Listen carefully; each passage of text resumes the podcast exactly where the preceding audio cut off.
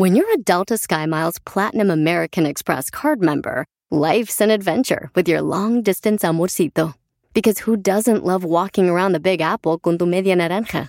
Or finding the most romantic sunset overlooking the Pacific Ocean? And sneaking in besitos inolvidables in Venice.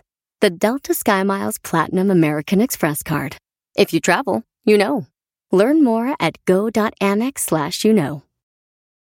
eBay Motors es tu socio seguro. Con trabajo, piezas nuevas y mucha pasión, transformaste una carrocería oxidada con 100.000 millas en un vehículo totalmente único. Juegos de frenos, faros, lo que necesites, eBay Motors lo tiene. Con Guaranteed Fee de eBay, te aseguras que la pieza le quede a tu carro a la primera o se te devuelve tu dinero. Y a estos precios, quemas llantas y no dinero. Mantén vivo ese espíritu de Ride or Die, baby, en eBay Motors. ebaymotors.com. Solo para artículos elegibles se aplican restricciones.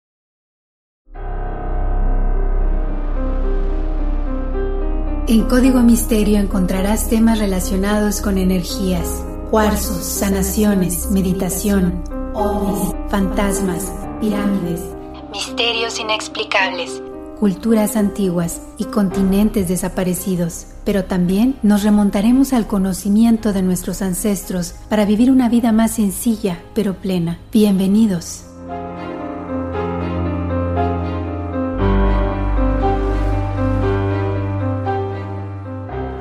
¿Qué tal? ¿Cómo están? Bienvenidos a un episodio más de Código Misterio. Les saluda Horacio Ontiveros y estamos por acá listos con otro episodio, con otro tema de investigación. Mil gracias por acompañarme una vez más.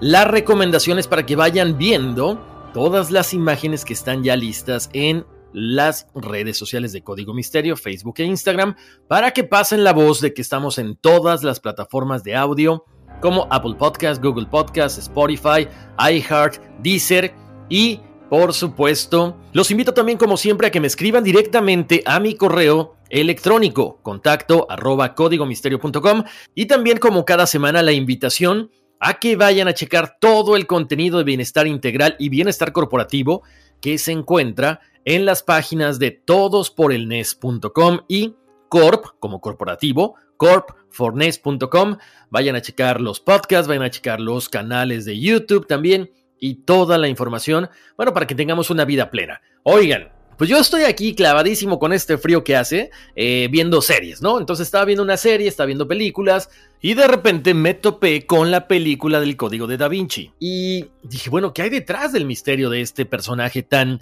interesante, tan adelantado a su época? Y de repente dije, bueno, pues ¿por qué no hacer un episodio acerca de Leonardo da Vinci y todos los misterios que hay detrás de él? Así que efectivamente hoy vamos a platicar acerca de este artista, inventor, eh, bueno, una persona sin duda alguna muy adelantada a su época. Por supuesto, hablaremos acerca de algunas de las teorías que siempre están rondando la vida de este personaje, como, no sé, hablemos de la Gioconda, ¿no? Que por ahí se dice que la famosa Mona Lisa, eh, que es la obra más reconocida de Leonardo da Vinci, bueno, pues aparentemente es un autorretrato. Aparentemente es un autorretrato que tiene varias cosas escondidas, de eso hablaremos más adelante, y que incluso, nomás para que se piquen, dicen que hay la figura de un alien en la Mona Lisa. Al ratito lo vamos a, a, desmenuzar, lo vamos a despepitar así punto por punto. De hecho ya está la fotografía, la ilustración en las redes sociales de Código Misterio. Por supuesto, no solamente es eso, también se dice que hay un mensaje escondido en los ojos de la Mona Lisa, que hay unas eh, letras, que hay unos números. ¿Qué significan? No sabemos, pero más adelante lo vamos a platicar.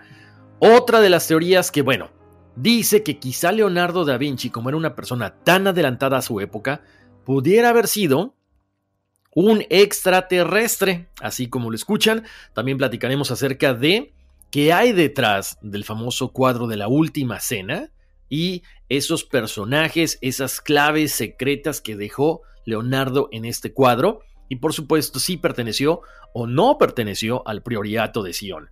Entonces vamos a iniciar yo creo que con una de las cosas que más le ha dado vueltas al mundo desde el 2003, que es precisamente, bueno, pues el famoso libro de Dan Brown, El Código de Da Vinci, que después se volvió una película y después, bueno, una trilogía. Como les decía, mucho se hablaba, desde antes del Código de Da Vinci, de que Leonardo precisamente había pertenecido a esta sociedad secreta y que los descendientes de Jesús serían parte de las familias reales francesas. Por supuesto, mucho se ha hablado de todo esto, pero quiero que iniciemos con el antecedente de dónde proviene Leonardo da Vinci. Él nació en 1452 en una pequeña aldea llamada Anchiano, en los dominios de la ciudad de Florencia. Era hijo natural de un notario llamado Ser Piero da Vinci y de una campesina de la zona de nombre Caterina.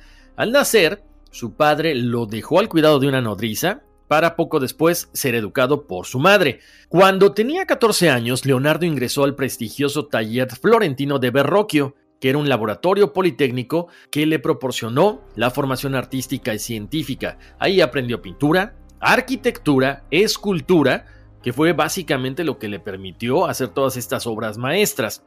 También adquirió algunas nociones de botánica, de música, de óptica y algunas otras cosas como la relojería. O sea, era impresionante el conocimiento que tenía a la poca edad Leonardo da Vinci. Pero detrás de la vida de Leonardo no todo fue así como que muy rosa. De hecho, en 1476, cuando ya se había establecido como pintor independiente, Leonardo fue acusado de sodomía junto a otros personajes vinculados a los Medici.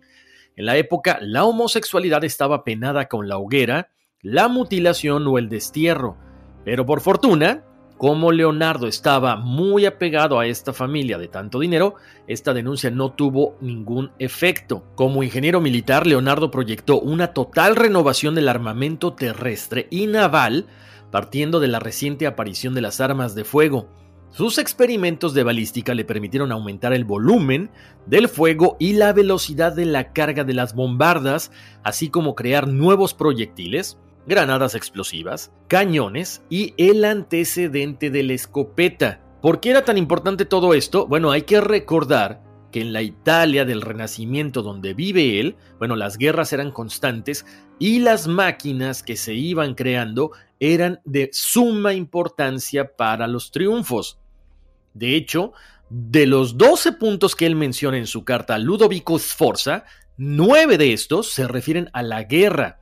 Incluso, él se ofrece a hacerle una demostración práctica para convencerle de que sabía mucho acerca de la cuestión bélica. Sin duda, algunas de sus máquinas más famosas fue el vehículo blindado, que se le llama tanque de Leonardo. Aquí hay una cuestión que no llegó a usarse porque tenía escasa maniobrabilidad, pero sí desarrolló varias armas como una batería de 33 cañones distribuidos en tres filas de 11, que permitía a unos disparar mientras los anteriores se enfriaban y los siguientes eran recargados.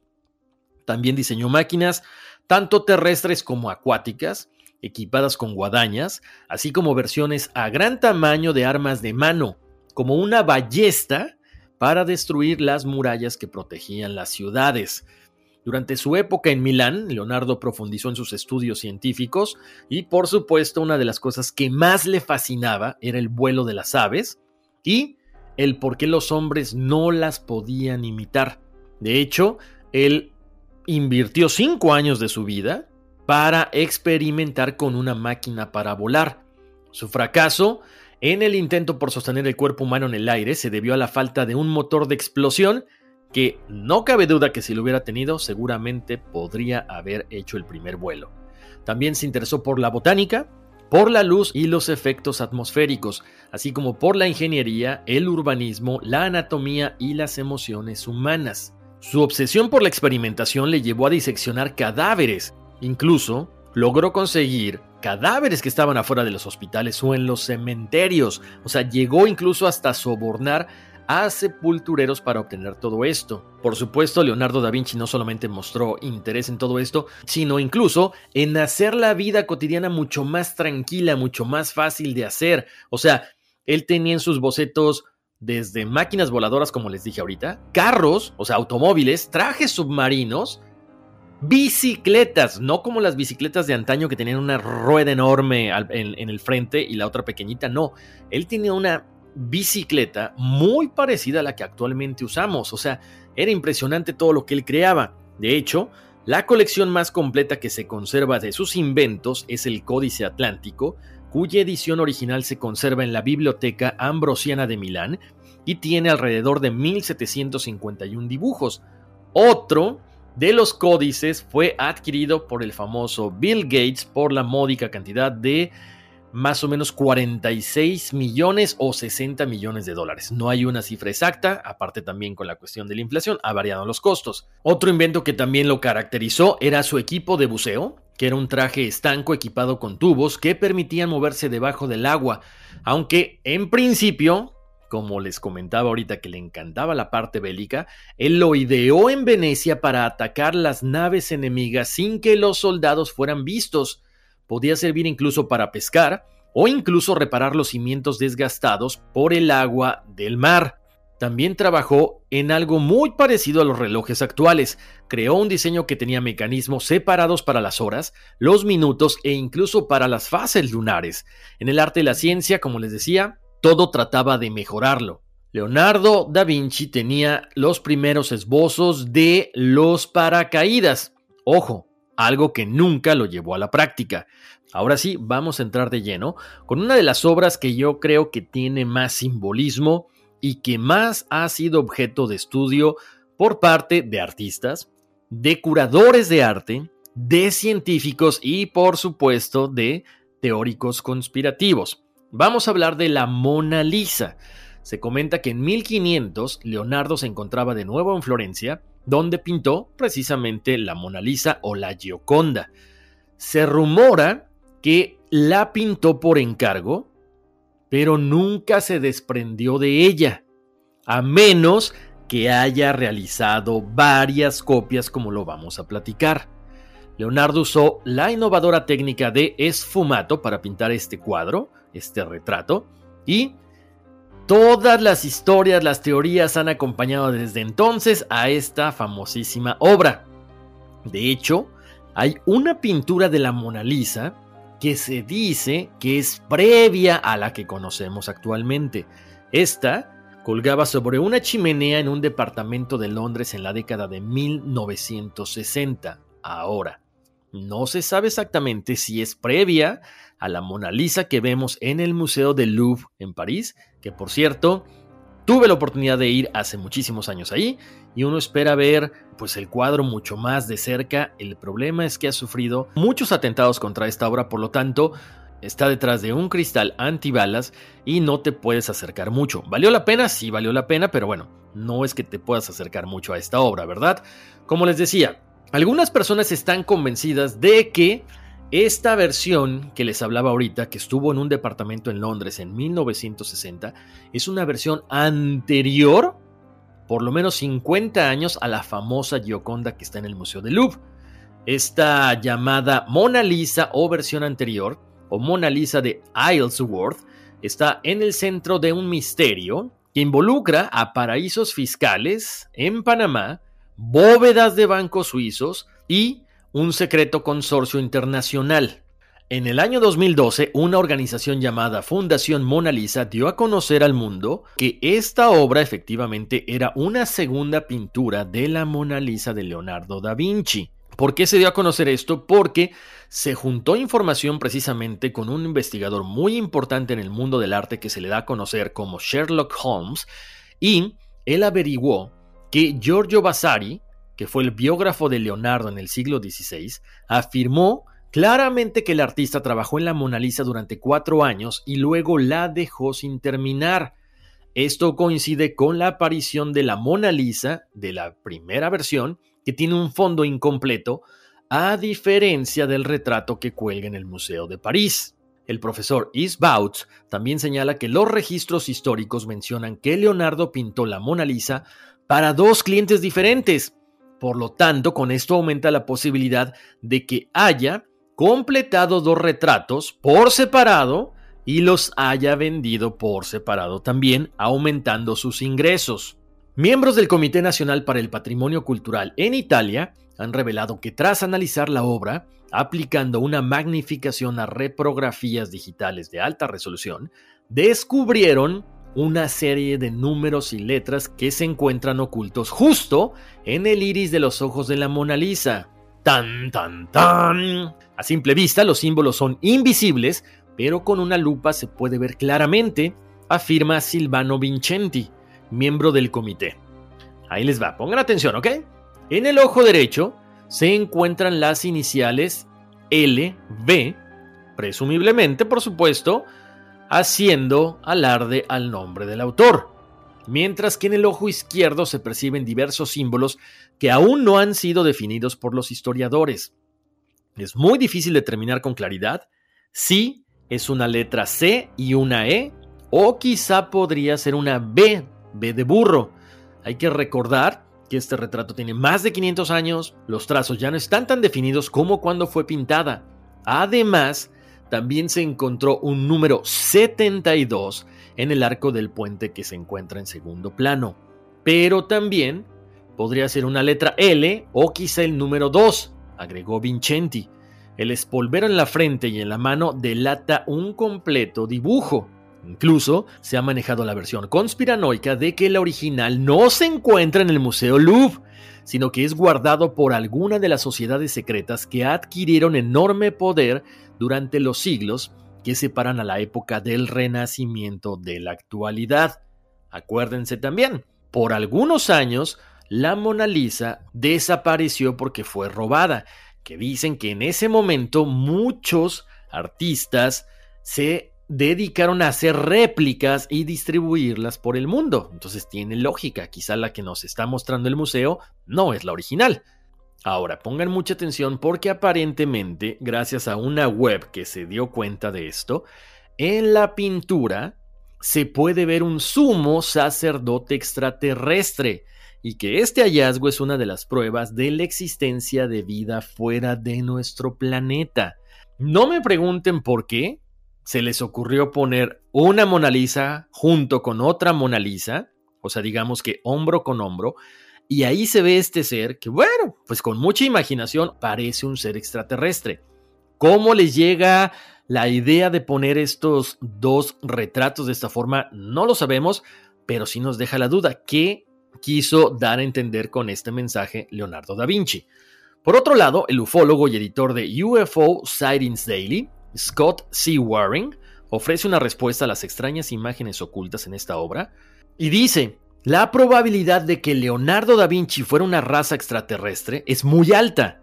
El autor muestra todos los signos, gran capacidad intelectual, gran capacidad creativa extraordinaria y además fue un adelantado a su época. Por lo tanto, no estaría de más que él hubiera sido un híbrido de un ser extraterrestre y una mujer terrícola. Tan, tan, tan. Está medio loca la idea, no lo niego, pero bueno, ahí está. Precisamente estas son las cosas que queríamos hablar en este episodio de Código Misterio. Oigan, vamos a ir a una breve pausa comercial, pero regresamos con más de este interesante tema acerca de Leonardo da Vinci. Así suena tu tía cuando le dices que es la madrina de pastel para tu boda. Y cuando descubre que ATT les da a clientes nuevos y existentes nuestras mejores ofertas en smartphones eligiendo cualquiera de nuestros mejores planes. Descubre cómo obtener el nuevo Samsung Galaxy S24 Plus con AI por cuenta nuestra con intercambio elegible. Conectarlo cambia todo. ATT. Las ofertas varían según el dispositivo. Están sujetas a cambios. La oferta del S24 Plus de 256 GB disponible por tiempo limitado, sujeto a términos y restricciones. Visita tt.com diagonal S-US diagonal Samsung para más detalles eBay Motors es tu socio seguro. Con trabajo, piezas nuevas y mucha pasión, transformaste una carrocería oxidada con 100.000 millas en un vehículo totalmente único. Juegos de frenos, faros, lo que necesites, eBay Motors lo tiene. Con Guaranteed Fee de eBay, te aseguras que la pieza le quede a tu carro a la primera o se te devuelve tu dinero. Y a estos precios, quemas llantas y no dinero. Mantén vivo ese espíritu de Ride or Die, baby, en eBay Motors. ebaymotors.com. Solo para artículos elegibles se aplican restricciones. It's your time. Join global thought leader, executive producer, and New York Times bestselling author TD Jakes and today's leading culture shifters for an experience unlike any other. At the 2024 International Leadership Summit, spiritual and business leaders can gain the practical tools they need to maximize their timing for success. With world class discussions, breakout sessions, and networking opportunities, this is where your dreams turn into reality. Timing is everything, and your time is now. March 21st through 23rd in Dallas, Texas. Register today at thisisils.org. Luxury is meant to be livable. Discover the new leather collection at Ashley with premium quality leather sofas, recliners, and more, all built to last. No matter how many spills, scuffs, or pet related mishaps come its way, the leather collection at Ashley is made with the durability you need for the whole family. Shop the new leather collection at Ashley and find chairs starting at $499.99 and sofas at $599.99. Ashley, for the love of home. Estamos de vuelta aquí en Código Misterio. Les saluda Horacio Ontiveros y continuamos con este interesante y apasionante tema acerca del misterio de Leonardo da Vinci. Ok, ya hablamos de la Gioconda, ya hablamos de todos los inventos que creó Leonardo da Vinci. ¿Qué les parece si ahora hablamos acerca de este cuadro también que es muy famoso y está siempre en el centro, en el ojo del huracán? La famosa Última Cena. Les cuento, esta pintura por supuesto retrata la última reunión que tuvo Jesús con sus discípulos horas antes de ser aprendido. Para ser más específico, Leonardo imagina el momento justo en que Jesús revela que uno de sus fieles seguidores lo va a traicionar, lo que desata una ola de sorpresa e indignación alrededor de la mesa. En el primer grupo, de izquierda a derecha, vemos a Bartolomeo, Santiago el Menor y Andrés, en el segundo grupo, a la izquierda del Nazareno, está Judas Iscariote, Simón Pedro y Juan el Apóstol. La figura central es Jesús, y en el tercer grupo, a la izquierda de este último, está Tomás, Santiago el Mayor y Felipe. Y en este último grupo tenemos a Mateo el Evangelista, Judas Tadeo y Simón el Celote. Bueno, como les decía hace ratito, en el 2003, cuando se publica el Código de Da Vinci, vendió X cantidad de millones de copias, fue traducida a más de 40 idiomas. El libro, digamos que puso de moda una vez más esta pintura, ¿no? La última cena, donde se menciona que la figura central no es la del apóstol Juan, sino la de María Magdalena. Les hablo un poquito más acerca de esta, de esta pintura. La última cena es un mural de 4 metros con 60 centímetros de alto y 8 metros 80 centímetros de ancho.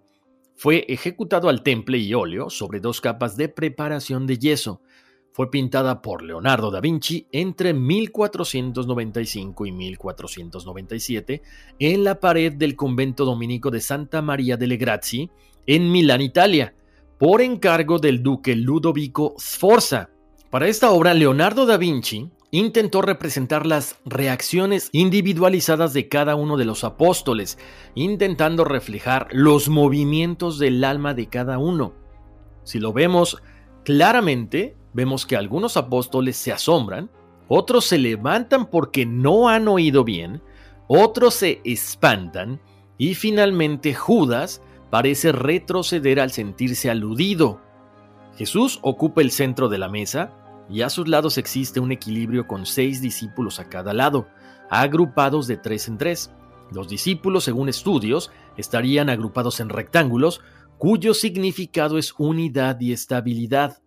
En el centro está Jesús, y al contrario que todos los demás, se encuentra circunscrito en un triángulo equilátero, que significa equilibrio perfecto, el triángulo donde reside la majestad y el poder de Dios. El número 3 por lo demás representa cuerpo, mente y espíritu, y Padre, Hijo y Espíritu Santo. Ahora, al fondo del cuadro se pueden observar tres ventanales que iluminan la parte central donde está Jesús y se puede ver un paisaje que para algunos simbolizaría el paraíso. Algunos estudios recientes dicen que este paisaje podría corresponder a la zona norte del lago Como en Italia. Además, con respecto a Judas Iscariote, se comenta que el modelo que Leonardo utilizó fue un verdadero criminal, pues Da Vinci habría visitado diferentes cárceles de Milán para poder reflejar a esta persona. Algunos investigadores también han dicho que el propio Leonardo da Vinci se pintó a sí mismo en el rol del apóstol Judas Tadeo, que fue un gran predicador, que evangelizó a muchos pueblos y que fue el portador de la sábana santa después de la muerte de Cristo. Pongan atención con esto que les digo porque más adelante hablaremos de el Santo Sudario. Aunque también hay que consignar que la pintura data de 1495 y 1497, que en ese tiempo Leonardo da Vinci tenía 45 años, mientras que la figura del apóstol se ve mucho más grande, de mucha más edad. Les cuento. Para 1993, para respaldar esta teoría, la escritora y abogada Vittoria Hassiel publicó un presunto documento de Leonardo da Vinci en el que el genio reconocía la existencia de una mujer al lado de Cristo, alimentando las especulaciones que aseguran que esta mujer es su pareja, la famosa María Magdalena. Según algunos, Da Vinci habría intentado revelar con su famosa pintura dos secretos. Si había mujeres en la última cena, como era común en las comidas de festividades, y su discípulo predilecto, el elegido, no era Pedro, no era Juan, no era Judas, era en realidad María Magdalena. Respecto a esto, algunos autores aseguran que Da Vinci dejó una pista para establecer que sí hubo presencia de mujeres en la cena, como que un nudo aparece en un extremo del mantel. La palabra nudo en italiano hace referencia a un vínculo o vincoli, por lo que Da Vinci con este detalle estaría dando un indicio que en la mesa existía un vínculo muy especial. Curiosamente, presenciando la pintura original, según la pintó Da Vinci, y sus colores de forma nítida, se puede apreciar otro símbolo o mensaje, porque los ropajes de Jesús son azul y rojo, y el de María Magdalena son casi los mismos, pero de forma inversa, rojo y azul. Para algunos esto sería una señal de que Da Vinci intentó decirnos que uno complementaba al otro, que estaban unidos más allá de un simple trato afectuoso maestro-discípulo. Incluso, algunos autores aseguran que su relación habría sido mucho más fuerte, como un matrimonio, otros autores van mucho más lejos y postulan que la última cena no solo aparece María Magdalena al lado de Jesús, sino que también el famoso Santo Grial, pero no como el cáliz que hemos escuchado hablar o del cual hemos aquí tocado algunas veces este tema. Es decir, aparece el hijo de ambos. Este supuesto bebé aparece en una posición sentada, y Da Vinci lo habría ocultado utilizando una ingeniosa técnica en la que la cabeza del bebé se confunde con el cuello de Judas y su espalda y piernas con el brazo del mismo discípulo. El bebé en la pintura parece girar la cabeza hacia Andrés, según estos autores, y este discípulo aparece mirando a su vez a la criatura, mostrando su gran sorpresa con sus dos manos levantadas y sin parar de mirar directamente a los ojos del niño. Complementando todo esto, se menciona que el espacio que existe entre María Magdalena y la figura de Jesús esconde una V, que es el Santo Grial. Bueno, no cabe duda que esta pintura guarda muchísima información, por supuesto, relacionada a todos los misterios de Jesús y a lo que es María Magdalena, el Santo Grial que vendría siendo el hijo que tiene Jesús con María Magdalena y el por qué Leonardo da Vinci siendo un integrante del priorato de Sion, bueno, guarda toda esta información, ¿no? Algunos de los maestres, les cuento que formaron parte de este priorato a lo largo de la historia, fue Jean de Saint-Clair, René d'Anjou, Botticelli, Robert Boyle, Isaac Newton, Victor Hugo y por supuesto Leonardo da Vinci.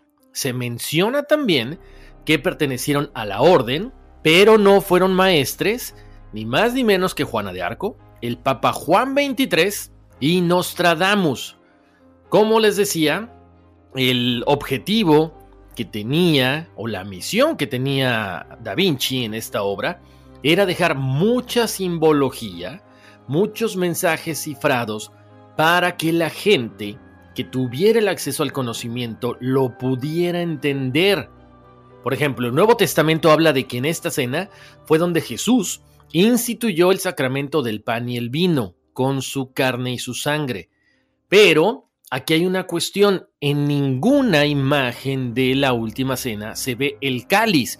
Por eso, una vez más, es más fuerte la teoría de que el cáliz era precisamente la descendencia que tuvo Jesús con María Magdalena. Ahora, mucho se ha hablado acerca de la figura de Judas Iscariote, pero si se dan cuenta está muy cerca de la imagen de María Magdalena, porque aparentemente él sabía de la descendencia que había tenido con Jesús. Pero bueno, vamos a continuar con esto. Ahora, una de las cosas que los investigadores han dicho que no concuerda es que este tipo de reuniones normalmente se llevaban a cabo alrededor de una mesa en forma de U, que se llamaba triclinio, y los comensales estarían reclinados, medio tumbados, pero no estarían sentados. Este tipo de cena que era antes del día de Pascua en los Ceder era costumbre que participaran las mujeres, así que por supuesto era imposible que solamente fueran hombres. Ahora, algo también de lo que hemos estado platicando es cómo de pronto Da Vinci incorporaba una técnica llamada escritura invertida o de espejo, dando mensajes o dejándolos ocultos para que fueran revelados solamente con espejos o superposiciones. De hecho, en la Universidad de Boston, el diseñador gráfico Terence Mason utiliza desde hace años una tecnología informática para buscar los mensajes ocultos en las obras de Leonardo. Terence descubrió que Da Vinci tenía una gran curiosidad y dominio sobre la reflexión y la refracción de la luz óptica y anatomía humana del ojo. También se interesó por cómo estaban captados los reflejos de los espejos cónicos, así que la imagen real podría ser completamente diferente. Si juntamos una obra original y el mismo, pero invertido, aparecen imágenes que parecen estar situadas en otra dimensión, fuera del alcance del ojo humano a simple vista. Se menciona que Da Vinci quería revelar algunas cosas en esta parte esencial de la obra. Por un lado, vemos que Juan, que se supone es el predilecto de Jesús y quien según los escritos fue la persona que se recostó en su pecho durante la cena, está apartada de la figura de Jesús. Eso es algo completamente extraño y fuera de lugar si le hiciéramos caso literal a lo que dice la Biblia. Si observamos con mayor detalle la figura de Juan, parece claro que lo que está representando es una mujer. Hay que tener en cuenta que Da Vinci pintaba para la iglesia y no se le permitían licencias creativas por mucho que él conociera la verdad de los hechos, porque entonces lo habrían acusado de herejía, de blasfemia y quizá lo hubieran castigado con la muerte. Por lo tanto, él, al ser un maestre del priorato de Sion, tenía que dejar estos mensajes secretos y en forma de acertijos. Les comentaba hace ratito, si nos fijamos en la composición de la escena, hay una M que vendría siendo María Magdalena.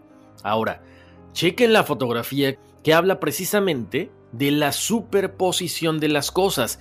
Si nosotros tomamos la figura de el Santo Grial o el Hijo que tuvo María Magdalena con Jesús, los acomodamos del otro lado y María Magdalena se recuesta sobre el costado de Jesús, todo tiene sentido. Chequen la, la ilustración porque es alucinante. Ahora, vamos a hablar acerca de otra cosa bien interesante también. Hay un informático italiano que aseguró en el año 2007 que descubrió otra imagen dentro del cuadro de la Última Cena y que ahí se ven otras figuras como un templario y la Virgen María. Pesci Eslavisa, de 36 años, notó algo extraño en el cuadro mientras hojeaba una revista, por lo que se le ocurrió escanear la imagen e imprimirla en un papel translúcido. Después lo puso de nuevo sobre el original y descubrió un nuevo dibujo con otras imágenes. Esto lo dio a conocer en una rueda de prensa en Milán. Él explicó que en la parte derecha del cuadro aparece un caballero templario y en el centro la figura de la Virgen María, Dice que hay muchas coincidencias de puntos que cree que no puedan ser fruto de la casualidad, sino de un cálculo preciso de Leonardo da Vinci. Ahorita hablábamos de este famoso apóstol que aparentemente tuvo en sus manos la sábana santa. Bueno, se dice que Judas Tadeo efectivamente se quedó con este santo sudario. Pero, por otro lado, se cree que Leonardo da Vinci tuvo la oportunidad de crear la reliquia cristiana porque él quería demostrar que tenía una técnica innovadora para crear esto y también porque quería dejar un mensaje. Estas son suposiciones. Aparentemente el sudario de Turín presenta muchas cosas que estarían describiendo el trabajo de Leonardo da Vinci. Por ejemplo, en la base del cuello del personaje que estuvo envuelto en el sudario hay una clara línea de discontinuidad. Cuando se convierte la imagen completa en un mapa de contorno usando las técnicas computarizadas más modernas, vemos que la línea define la base de la imagen de la cabeza por delante, a lo cual sigue una definición, un espacio sin imagen, y luego esta vuelve a concretarse en la parte superior del tórax. Aquí estaríamos hablando que se debe a dos cosas. La primera, puramente práctica porque la imagen frontal es un montaje y el cuerpo es verdaderamente el de un crucificado y el rostro es el de Leonardo. Así que esa línea de discontinuidad indicaría que es el empalme de las dos imágenes. Ahora, en este caso se menciona cuál es el objeto de precisamente no difuminar o repintar esta línea que se ve claramente que separa dos cosas. Bueno, unos dicen, quizá Leonardo da Vinci no quiso quitarla, y también está la teoría de que la dejó deliberadamente como referencia destinada a quienes tuviesen ojos para ver la verdad. Otra de las cosas que entendemos precisamente con esta línea que separa la cabeza del cuerpo es que estaríamos hablando de un cuerpo decapitado. Pero entonces, obviamente Jesús no fue decapitado, por lo tanto, los investigadores mencionan que esto es un montaje, estamos hablando de dos personas completamente diferentes. Entonces estamos hablando de dos cosas completamente diferentes. Ahí nos queda la duda. Como siempre, esta es la investigación que yo les traigo, pero me encantaría escuchar qué es lo que opinan ustedes acerca de todo esto. Continuando con el tema, me encontré algo bien interesante. Aparentemente, Leonardo da Vinci, al igual que muchos otros personajes de su época, predijeron el fin del mundo. Según, esto ocurriría por medio de un diluvio global en el año 4006. Eh, todavía nos queda un ratote, ¿no? Hay una cosa que también tiene mucho misterio alrededor de Da Vinci, porque curiosamente entre el año 1476 a 1478 se dice que desapareció sin dejar rastro. O sea, no hay registros escritos por él. Leonardo reaparece en Florencia en 1478 y es cuando su producción creativa va más allá de lo que ya había hecho. Es cuando empieza a crear muchas cosas muy diferentes. Entonces, la gente se pregunta, ¿dónde estuvo durante estos dos años? Quizá, efectivamente, fue instruido por alguna inteligencia superior, las cuales le dijeron cómo hacer tantas cosas, porque incluso se menciona que Da Vinci creó algunos esquemas de la llamada máquina de Herodoto, la cual habrían fabricado los egipcios para poder construir las pirámides de Giza. Este aparato permitiría levantar objetos pesados, materiales de construcción y por supuesto fue descrita por el historiador griego en el año 440 a.C., cuando había viajado a Egipto. Leonardo hizo estos esquemas, según la máquina de Herodoto, y demostró que incluso un pequeño niño de menos de 6 años, sabiendo utilizar esta máquina, podía levantar grandes bloques de piedra. No cabe duda, hay muchísima información, muchísimo misterio detrás de este artista, este inventor, Leonardo da Vinci. Me encantaría que me dijeran qué opinan acerca de todo esto que les mencioné el día de hoy. Ya saben que me pueden escribir a contacto códigomisterio.com. Chequen Facebook e Instagram Código Misterio y por supuesto pasen la voz, descarguen el podcast. Cada lunes tenemos episodio nuevo y estamos en Apple Podcast, Google Podcast, Spotify, Deezer y todas las plataformas de audio. Les mando un abrazo muy grande, cuídense muchísimo, ya saben, preparémonos, tratemos de despertar más nuestra espiritualidad. Les mando un abrazo, muchas bendiciones y vámonos, que aquí espantan.